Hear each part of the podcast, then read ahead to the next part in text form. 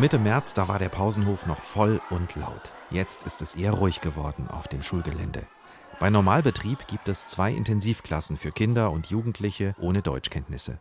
Viele schaffen den Sprung ganz gut in den Regelunterricht mit allen anderen zusammen, sagt die Schulleiterin Dorothea Schachzig. Die Schwierigkeiten, die sich noch immer stellen, ist eben die Kinder, die möglicherweise einen Förderbedarf haben, frühzeitig zu erkennen und zu fördern. Da ist die Frage, ist es jetzt die Schwierigkeit wegen der fehlenden Deutschkenntnisse oder sind es Traumatisierungsschwierigkeiten? Mit solchen Fällen hat die Schule jetzt mehr Erfahrung.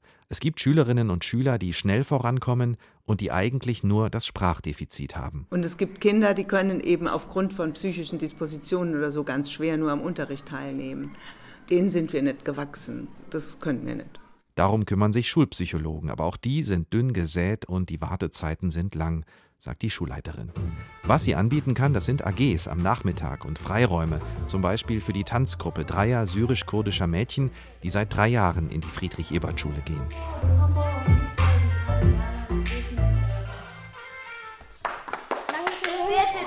Gemacht. Die Sozialarbeiterin Theresa Pfeiffer klatscht nach der Tanzeinlage. Die Mädchen sind aus der Puste. Sie haben sich die Choreografie selbst ausgedacht. Ja, manche Bewegungen, ja, haben wir also von selbst alleine und manche von YouTube. Halima, 16 Jahre alt, ist froh, dass die Schule ihnen einmal die Woche diesen Trainingsraum gibt.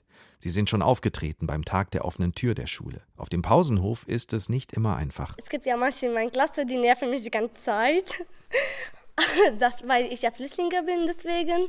Die beleidigen mich manchmal, aber ist egal.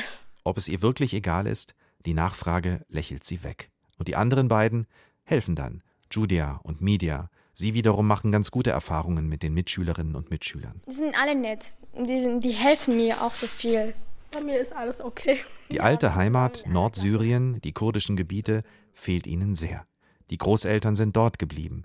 Die Flucht und die Gründe sind schon Thema gewesen in der Schulklasse, erzählt Media. Ich hatte so Angst, dass sie mich auslachen und sowas. Und dann, aber die waren ruhig nicht ausgelacht, nicht beleidigt. Zu Hause wird über die Zeit in Syrien und die Zeit der Flucht wenig gesprochen. Meine Eltern sagen, denkt an eure Zukunft mhm. und das reicht uns. Also sie sagen, eure Schule ist jetzt wichtig und eure Zukunft. Ihr sollt über sowas nicht denken. Das Interview mit den drei Mädchen hat im März stattgefunden. Ende April sollten die drei bei einem Schulkonzert auftreten. Dafür haben sie trainiert.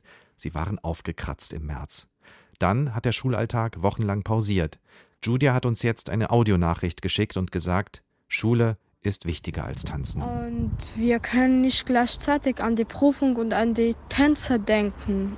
Also wir haben entschieden, dass dieses Jahr unser letzter Tanz ist.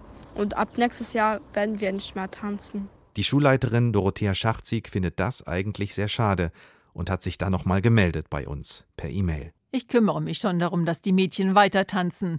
Smiley.